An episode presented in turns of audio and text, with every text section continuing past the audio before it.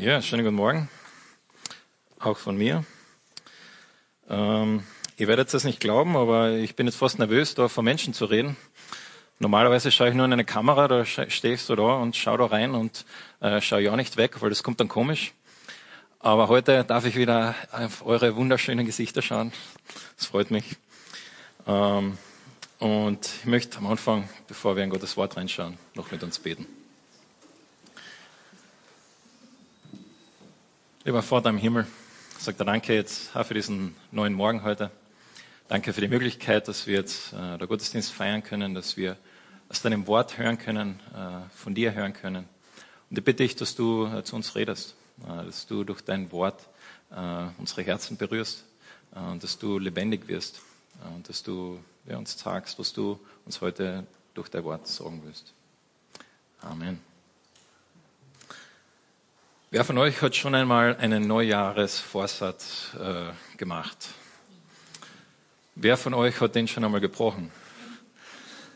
Also bei mir ist es so, ich habe eine hundertprozentige Erfolgsquote. Ich habe alle meine Vorsätze bis jetzt jedes Mal irgendwann gebrochen. Äh, vielleicht geht's dir genauso. Du denkst dir, jawohl, dieses Jahr schaffe ich's. Ich werde äh, dieses Jahr nur mehr Gemüse essen. Und dann drei Tage später sitzt du schon da beim Barbecue Steak und äh, genießt das Fleisch unser Wille ist eine interessante Sache. Im einen Moment denken wir, jawohl, ich schaffe das, ich kann das. Und im nächsten Moment auf einmal schaut es ganz anders aus. Und so heute geht es ein bisschen um unseren Willen und unsere Willenskraft. Ich habe die Predigt äh, Deine Willenskraft und den Gartentest genannt. Äh, die wird nämlich, dein Wille wird heute im Garten äh, auf die Probe gestellt. Und, aber nicht nur dein Wille, sondern auch der Wille von Jesus. Wir werden gleich, wie der Nils schon gesagt hat, schauen wir uns die äh, die Begebenheit im Garten Gethsemane an. Und im Garten Gethsemane passiert etwas Interessantes. Dort sehen wir Jesus, wie Jesus eigentlich zu Gott betet und zu Gott sagt, wenn es irgendeine Möglichkeit gibt, dann bitte lass mich nicht sterben. Unser, der Gründer unseres Glaubens sagt, Vater, wenn es irgendeinen anderen Weg gibt, dann bitte nicht. Eigentlich ist das verrückt, oder? Das ist der Gründer unseres Glaubens und im letzten Moment ist er auf einmal sich gar nicht mehr so sicher. Im letzten Moment auf einmal äh, zweifelt er. Die ganzen Jahre über hat er, ist er vor Menschen gestanden, hat äh, vor 5000 gepredigt, ihnen Brot gegeben, hat äh, mit den Pharisäern debattiert, hat immer gewusst, wo er dran ist und was er tut. Und im letzten Moment, auf einmal zweifelt er. Das ist interessant, es gibt, wenn du das vergleichst mit dem Tod von anderen Menschen, dann ist Jesus eigentlich, schneidet Jesus eigentlich recht schlecht ab.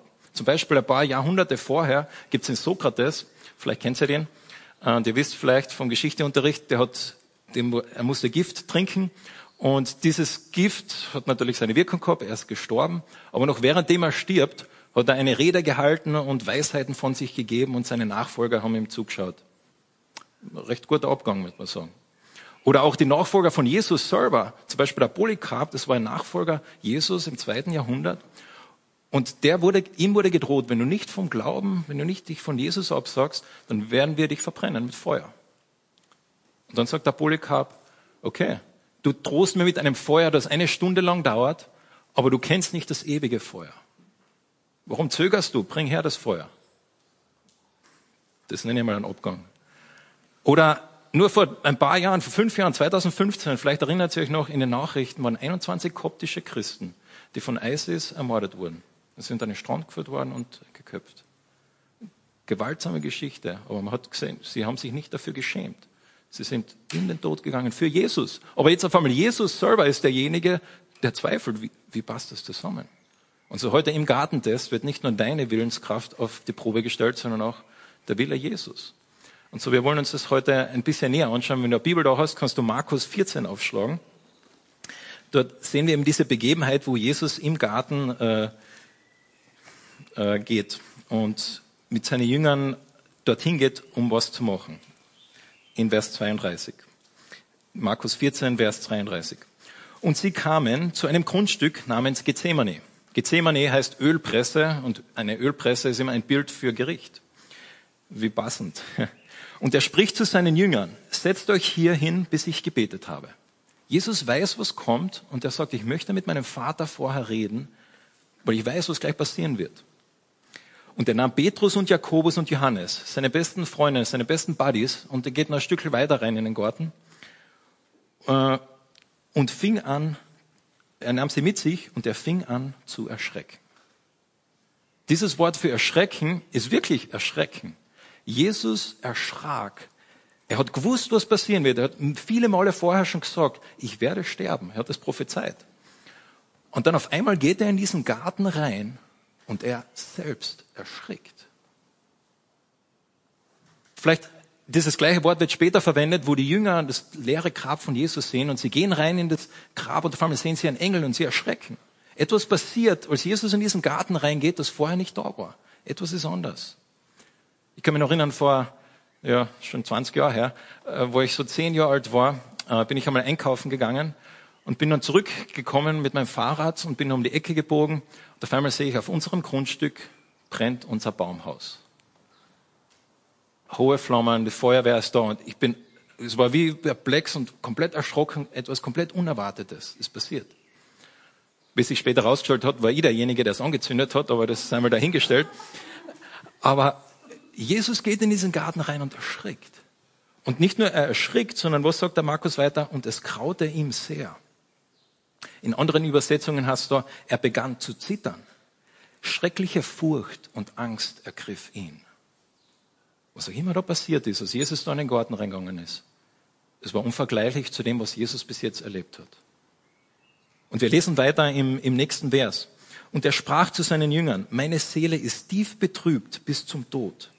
Bleibt hier und wacht. Jesus hat Todesangst. Er hat Angst vor dem, was kommen wird. Und interessanterweise, der Markus sagt gar nicht, vor was genau Jesus Angst hat. Er sagt das nicht im nächsten Vers. Aber wenn wir die Geschichte weiter lesen, dann wird es ganz klar, dass er auf seinen Tod hinschaut. Und er merkt, ich werde von Gott getrennt sein. Jesus erfährt jetzt schon einen, eine, eine Vorahnung, was es bedeutet, von Gott getrennt zu sein. Weil wenn Jesus am Kreuz ist später, in Markus 15, da sagt er, mein Gott, mein Gott, warum hast du mich verlassen? Und als Jesus in diesen Garten reingeht, auf einmal spürt er und merkt er und die ganze Last überkommt ihn von dem, was passieren wird am Kreuz. Tim Keller hat das einmal so ausgedrückt in seinem Buch. Wir lesen ja gerade sein Buch und dort schreibt er das folgendermaßen. Sein ganzes Leben lang war Jesus in diesem ewigen Tanz, in dieser ewigen Gemeinschaft mit dem Vater. Und jedes Mal, wenn Jesus sich dem Vater zuwandte, sah er Liebe. Aber hier im Garten Gethsemane wendet er sich seinem Vater zu. Und alles, was er vor sich sieht, ist der Zorn, der Abgrund, die Kluft, das schwarze Nichts. Gott ist die Quelle aller Liebe, allen Lebens, allen Lichtes, allen Zusammenhalts. Und daher ist die Trennung von Gott, die Trennung von der Quelle des Lichts, die Trennung von aller Liebe und allen Lebens. In dem Garten bekommt Jesus einen Vorgeschmack auf die unendliche geistliche, ja sogar kosmische Auflösung, die er erleiden wird, wenn er am Kreuz von seinem Vater getrennt wird. Ein bloßer Vorgeschmack, aber er taumelt. Das, was Jesus am Kreuz erleidet, das waren un, un, definitiv unwahrscheinliche physikalische Schmerzen und Qualen. Das war der grausamste Tod, den man erleiden konnte zur damaligen Zeit. Aber das war nicht das wirkliche Schwere. Das wirklich Schwere war die Trennung vom Vater, von allem, das gut ist. Egal, ob du heute da bist, da sitzt oder zuschaust und ob du an Gott glaubst oder nicht, ist komplett egal. Die Bibel sagt, alles, was gut ist, jede Liebe, die du in irgendeiner Form in dieser Welt jemals erfahren hast, alles, was positiv ist, die Quelle davon ist Gott.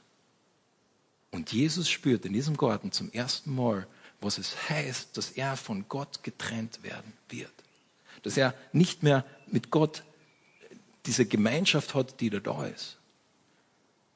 Und jetzt hat er eine Entscheidung zu treffen. Wie geht er weiter? Er sprach in Vers 36, aber Vater, alles ist dir möglich. Nimm diesen Kelch von mir. Doch nicht, was ich will, sondern was du willst. Mit aber, das ist das erste Mal, dass Jesus das Wort aber verwendet. Er sagt, Papa, Daddy. Er drückt aus, wir kennen uns, wir sind in enger Beziehung wenn es möglich ist, irgendwie, gibt es einen anderen Weg.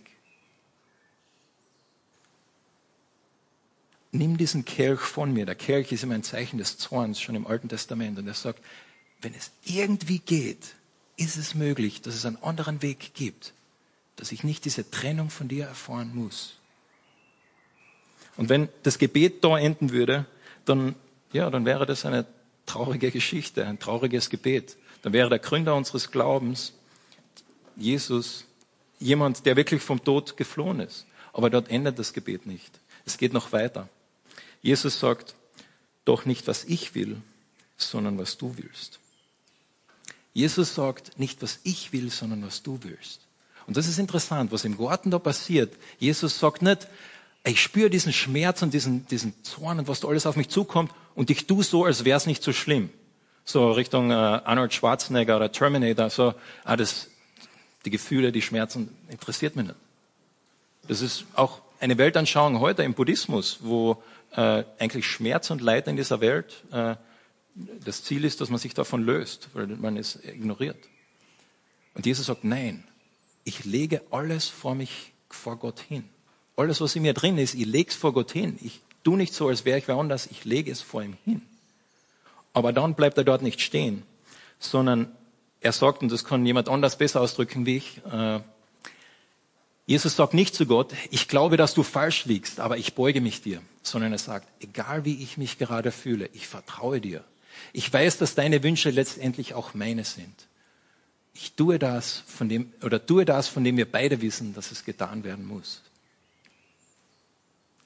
Jesus sagt, in seinen Gefühlen, in seinen Zweifeln, sagt er, Vater, ich lege es alles dich, dir hin. Meine Gefühle, wie ich bin. Und er lässt sie nicht von seinen Gefühlen definieren. Er ignoriert sie auf der einen Seite nicht, aber auf der anderen Seite lässt er sich auch nicht davon definieren.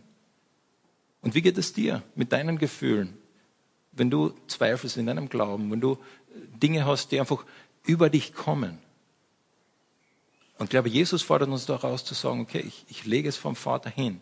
Und Jesus sagt, ich tue das, von dem wir beide wissen, dass es getan werden muss. Jesus, und das lesen wir in anderen Stellen in der Bibel, heißt vor Anbeginn der Zeit hat die Dreieinigkeit, Gott der Vater, der Sohn und der Heilige Geist, diesen Plan gemacht der Rettung.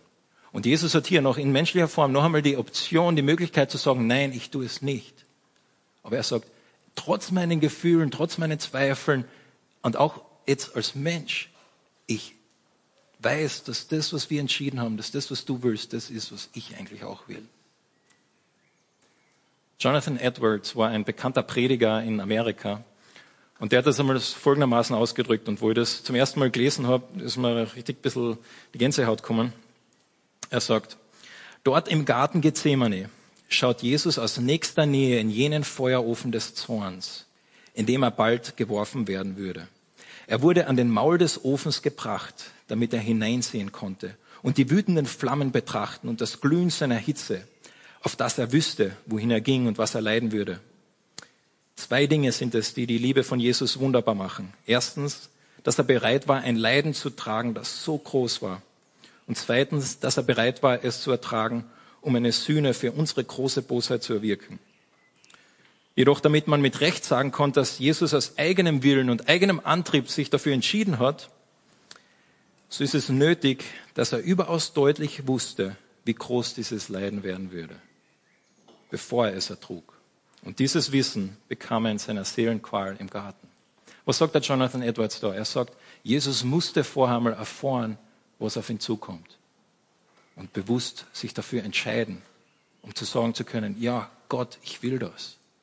Und so Jesus schaut in diesen, ich stelle mir so ein, ich weiß nicht, ob schon mal ein Stahlwerk wart, einen riesigen Stahlbehälter vor und er schaut dort rein in diese, in dieses, der verwendet dieses Bild, wo er reinschaut in diesen Lava, Magma und sieht die, die Flammen und die Hitze und er sagt, ja, ich will, wirf mich rein.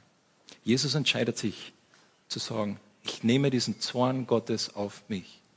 Und zwar auf den ersten Blick rennt Jesus davon im Garten von seiner Berufung, von seiner Aufgabe. Aber auf den zweiten Blick, denke ich, ist es gar nicht so. Auf den zweiten Blick legt Jesus sich selbst Gott hin. Und auf den zweiten Blick ordnet Jesus sich unter und sagt, Vater, ich weiß, was wir wollen. Und er entscheidet sich noch einmal. Ja, ich nehme diesen Zorn auf mich, den Zorn Gottes. Und vielleicht denkst du dir jetzt, Zorn Gottes.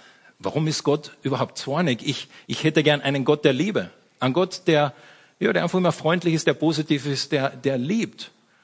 Ich will keinen zornigen Gott. Hast du schon mal solche Gedanken gehabt oder vielleicht auch mit Freunden geredet, die solche Sachen gesagt haben? Ich habe einmal mit jemandem geredet und sie hat mir gesagt, Raffi, ich kann nicht an jemanden glauben, der seinen eigenen Sohn umbringt. Wie kann Gott seinen eigenen Sohn umbringen? Und du sagst mir, das ist die Basis deines Glaubens. Also interessant, äh, auch der Tim Keller in seinem Buch, er macht auch diesen Vergleich und er sagt, wenn Gott Liebe ist, dann muss er auch Zorn sein. Da muss er auch zornig sein. Was meint er damit? Ich glaube, ich kann ein Beispiel bringen, damit wir das verstehen, was er da sagt. Momentan, wenn ihr die Nachrichten schaut, äh, vor allem das, was in Amerika momentan passiert, habt ihr bestimmt von diesen Bewegungen gehört, Black Lives Matter. In Amerika wurde ein Polizist, äh, wurde ein schwarzer Mann von einem weißen Polizist ermordet. Recht grausam. Und die Leute gehen zu Hunderttausenden, wenn nicht Millionen, auf die Straße in jeder großen Stadt in Amerika und protestieren. So kann es nicht weitergehen. Die Leute sind zornig. Auch bei uns in Wien, am Donnerstag waren 50.000 in Wien und gestern waren ein paar hundert in Klagenfurt am neuen Platz und haben demonstriert. Ich sage, so kann es nicht weitergehen. Aber warum machen sie das? Warum sind sie zornig? Weil sie Gerechtigkeit wollen, weil sie die, die Leute eigentlich lieben. Wenn du jemanden liebst und dem passiert etwas, dann wirst du zornig. Und wir in Österreich haben ein bisschen eine andere Geschichte wie in Amerika, aber ich kann das auch ein bisschen ganz konkret auch für uns da machen. Vielleicht ist für uns die Frage nicht Black Lives Matter, aber vielleicht ist für uns die Frage, afghanische Leben zählen, iranische Leben zählen, somalische Leben zählen, irakische Leben zählen, syrische Leben zählen. Es ist noch keine zwei Wochen her, da bin ich mit jemandem aus, von einem dieser Länder zusammengesessen und der hat mir ein bisschen erzählt, was, durch was er gerade durchgegangen ist die letzten Wochen, was er erfahren hat von gewissen äh, Personen da in Österreich, auch vom Staat. Und er hat mir gesagt, Raffi, ich halte es nicht mehr aus. Er war einfach gebrochen. Und in dem Moment war ich sowas von zornig gegenüber Österreich und, und die Dinge, die er erfahren hat. Warum war ich zornig? Weil der mir was bedeutet hat, die Person. Weil er mir wichtig war, weil ich ihn geliebt habe. Oder liebe. Deshalb war ich zornig. Und auch wenn du vielleicht ein Kind adoptieren würdest und das Kind wäre aus Syrien zum Beispiel und das Kind spricht vielleicht nicht perfekt Deutsch und hat vielleicht eine andere Hautfarbe und du erfährst, wie es diesem Kind geht, dass dieses Kind äh, behandelt wird oder ausgelacht wird und Dinge passieren zu dem Kind, die einem Österreicher normalerweise nicht passieren würde, da würdest du auch zornig werden. Aber genau weil du liebst, und so ist es auch mit Gott. Weil Gott liebt, ist er zornig auf das Böse. Wenn du einen Gott der Liebe hast, brauchst du auch einen Gott, der zornig ist auf das, was nicht Liebe ist. Und so diese Frage, die wir da im, im Garten Gethsemane sehen, wo wir sehen, entscheidet, was macht Gott mit seinem Sohn? Ist sein Sohn wirklich derjenige, der einfach ausgeliefert wird und hat keine Wahl? Wenn wir den Garten Gethsemane nicht hätten, dann wäre es so, aber wir haben ihn. Und dort sagt Jesus, nein, ich schaue in diesen Ofen und ich sage, ich nehme diesen Zorn Gottes. Weil die Frage, die Frage ist nicht, ob Gott Sünde hasst, ob Gott zornig ist die bösen Dinge in dieser Welt. Die Frage ist nur, wer trägt die Strafe dafür? Und Jesus sagt, da stehe ich, werft's mich hinein in diesen Ofen, so wie Jona damals. Werft's mich hinein, ich nehme das. Und alles in diesem, in diesem Willenstest, den, den Jesus da hat, in seinem Willen, ist er komplett abhängig von Gott. Sagt er in diesem Gebet, wie er einfach seine Abhängigkeit von Gott ausdrückt. Und es gibt diesen zweiten Teil der Geschichte, wo ich glaube, du und ich, wo wir uns sogar noch mehr drin finden, wie in diesem ersten Teil. Wenn wir ein bisschen weiterlesen, äh, da sehen wir dann, wie in Vers 37 es heißt, und er kommt, Jesus, und er findet die Jünger schlafen. Und er spricht zu Petrus, Simon, schläfst du? Könntest du nicht eine Stunde wachen? Es ist interessant, er redet nur zum Petrus, redet gar nicht zu den anderen Jüngern. Und gerade vorher, ein paar Verse davor, hat Petrus gesagt, egal was passiert, Jesus, ich bin immer bei dir, ich werde es schaffen, ich werde, egal wenn die anderen Jünger, alle meine Freunde weggehen, ich werde bei dir bleiben. Ich halte es durch. Und dann sagt Jesus zu ihm, Petrus, schaffst du es nicht einmal eine Stunde lang mit mir zu beten? Und dann sagt er, wacht und betet, damit ihr nicht in Versuchung kommt. Der Geist ist willig, aber das Fleisch ist schwach. Und dann geht Jesus wieder zurück in den Garten und betet wieder. Markus beschreibt gar nicht wieder, was er genau betet. Er sprach dieselben Worte und als er zurückkam, fand er die Jünger wieder schlafend, denn die Augen waren ihnen schwer geworden und sie wussten nicht, was sie ihm antworten sollten. Wenn du dort im Garten gewesen warst und du hast geschlafen und zum zweiten Mal kommt Jesus zurück, wo er gerade vermutlich die größte Versuchung der Weltheitsgeschichte da erlebt und da sind die Jünger und sie schlafen. Überhaupt keinen Tau, keine Ahnung von dem, was gerade passiert. Sie wussten nicht, was sie antworten sollten. Und da geht Jesus wieder in den Garten und kommt dann wieder zurück und spricht, schlaft ihr noch immer und ruht. Was macht Markus da? Warum, warum erzählt er uns das überhaupt? Denke, Markus vergleicht den Petrus und Jesus. Und er sagt, der Petrus, der war sich sicher, jawohl, mein Wille, ich schaffe das, ich mache das. Und dann vergleicht er mit Jesus, der einfach alles vor Gott hinlegt und in kompletter Abhängigkeit zu Gott sagt, Vater, da ist mein Herz. Da ist es, wie mir wirklich fühle. Aber dein Wille, nicht mein Wille. Und Jesus sagt, es ist genug. Dieser Ausdruck, es ist genug, könnte man verschiedene Orten verstehen. Man könnte sagen, na, Jesus sagt den Jüngern, jetzt hört aber auf, es ist genug. Aber man kann ihn auch so verstehen, und ich denke, das ist ein bisschen äh, besser, wenn man, oder es macht mehr Sinn, ihn so zu verstehen, dass Jesus sagt, es ist vollbracht, es ist getan. So wie er später am Kreuz sagen wird, es ist vollbracht. So sagt er jetzt, diese Versuchung, die ich da gerade erlebt habe, die ist getan. Diesen gleichen Ausdruck, den finden wir auch in anderen äh, äh, Papyrus, wo wenn zum Beispiel jemand einen etwas kauft und der andere gibt ihm das gesamte Geld, dann, steht, dann sehen wir genau diesen gleichen Ausdruck. Es ist, es ist getan, es ist vorbei. So sagt Jesus. Es ist passiert. Die Stunde ist gekommen. Siehe, der Sohn des Menschensohn, äh, der Sohn des Menschen wird in die Hände der Sünder ausgeliefert. Steht auf und lasst uns gehen. Siehe, der mich verrät, ist nah. Und so wir sehen Jesus und Petrus auf der einen Seite. Und ich denke, was Markus sagen will, er will dich da reinsetzen in diese Situation. Und er will dir sagen, du bist Petrus. Und ich meine damit nicht, dass er sagt, wir Menschen sind immer schwach, wir können nie etwas machen, unser Wille kann überhaupt nichts. Ganz und gar nicht. Was wir Menschen machen können, ist gewaltig. Äh, vielleicht kennt ihr die, diesen Mann da, der äh, Alex aus Amerika, der hat eine, einen Weltrekord aufgestellt und zwar ist er eine Wand hochgeklettert, die 900 Meter hoch ist. Normalerweise braucht man zwei bis vier Tage, um dort hochzuklettern. Und was hat er gemacht? Er ist in drei Stunden hochgeklettert. Und er ist nicht nur in drei Stunden hochgeklettert, sondern er ist in drei Stunden ohne ein Sicherungsseil hochgeklettert. Komplett frei. Free Solo. Und in diesem, es gibt eine, einen Dokumentationsfilm, der wirklich spannend ist. In diesem Film sagt er, er hat sich zehn Jahre lang darauf vorbereitet. Auf diese Tat. Es ist gewaltig, was wir Menschen tun können, welche Gabe uns Gott geben hat. Aber ich denke, daraufhin zielt Jesus und Markus hier nicht ab, sondern was sie abzielen, ist das, wenn es um geistliche Dinge geht in deinem Leben, dann hilft dir pure Willenskraft nicht. Wenn es um geistliche Dinge geht in deinem Leben, dann hilft dir einfach purer Wille nicht. Die Lösung ist nicht in diesem Garten, ah, du musst, Petrus, du musst es noch mehr versuchen, jetzt probieren noch mehr wach zu bleiben. Sondern die Lösung ist, auf das zu schauen, was Jesus gemacht hat. Auf das zu schauen, was Jesus getan hat. Die Lösung ist, abhängig zu sein von Gott. Dieser Vergleich, wo wir sehen Jesus, wo er komplett abhängig ist von Gott, und dann Markus, wo er, äh, äh, Entschuldigung, Petrus, wo er eigenen Willen sagt, okay, ich kann das, ich mache das. Vielleicht kennst du das aus deinem Leben, wenn es um geistliche Dinge geht.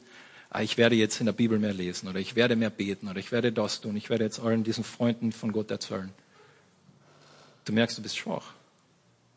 Du bist schwach. Und die Lösung, die wir da im Garten sehen, ist Abhängigkeit. Der Test im Garten ist nicht, wie stark bist du, sondern der Test im Garten ist, wie abhängig bist du. Wie abhängig bist du? Und in welchem Bereich sagt Gott zu dir heute, bist du in dem Bereich abhängig von mir? In dem Bereich vertraust du da wieder nur auf dein Willen, auf deine Kraft? In Johannes 15 sagt Jesus, ohne mich könnt ihr nichts tun. Nichts. Gar nichts. Ein paar Verse später lesen wir von einem Mann, der nackt aus dem Garten dahin geht, der flüchtet aus Angst, aus Scham. Kennt ihr die Geschichte oder erinnert euch das an eine Geschichte im Garten, wo ein Mann nackt im Garten ist? Der Garten Eden. Und wenn wir anfangen, diese beiden Garten zu vergleichen, dann sehen wir, dass da sehr viel miteinander verbunden ist. Im Garten Eden sündigte Adam. Im Garten Gethsemane überkam Jesus die Sünde. Im Garten Eden suchte Gott Adam. Im Garten Gethsemane suchte Jesus Gott. Im Garten Eden versteckte Adam seine wahren Motive voller Scham. Im Garten Gethsemane legte Jesus alles zu den Füßen Gottes. Im Garten Eden versteckte sich Adam, im Garten Gethsemane stellte sich Jesus Satan. Im Garten Eden wurde das Schwert gezückt, im Garten Gethsemane wurde es weggesteckt.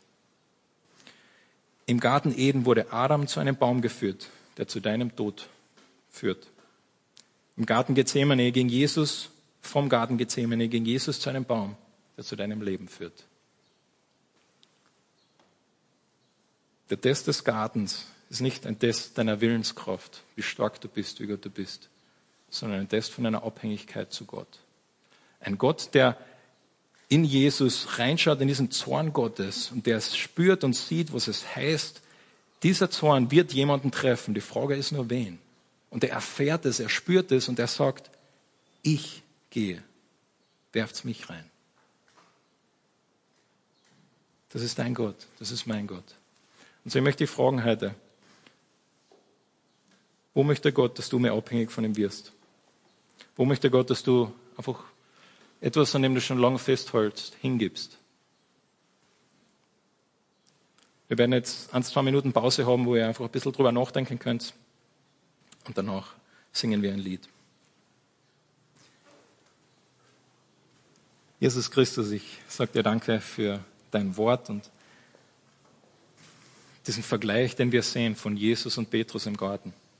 Und Vater, du weißt, dass ich, dass wir so oft wie Petrus sind. Wir denken, wir können so viel und wir, wir schaffen.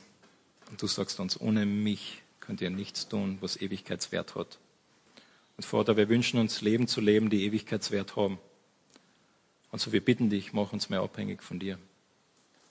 Hilf uns, unser ganzes Selbst, unser aller, der wir sind, einfach dir hinzulegen. Amen.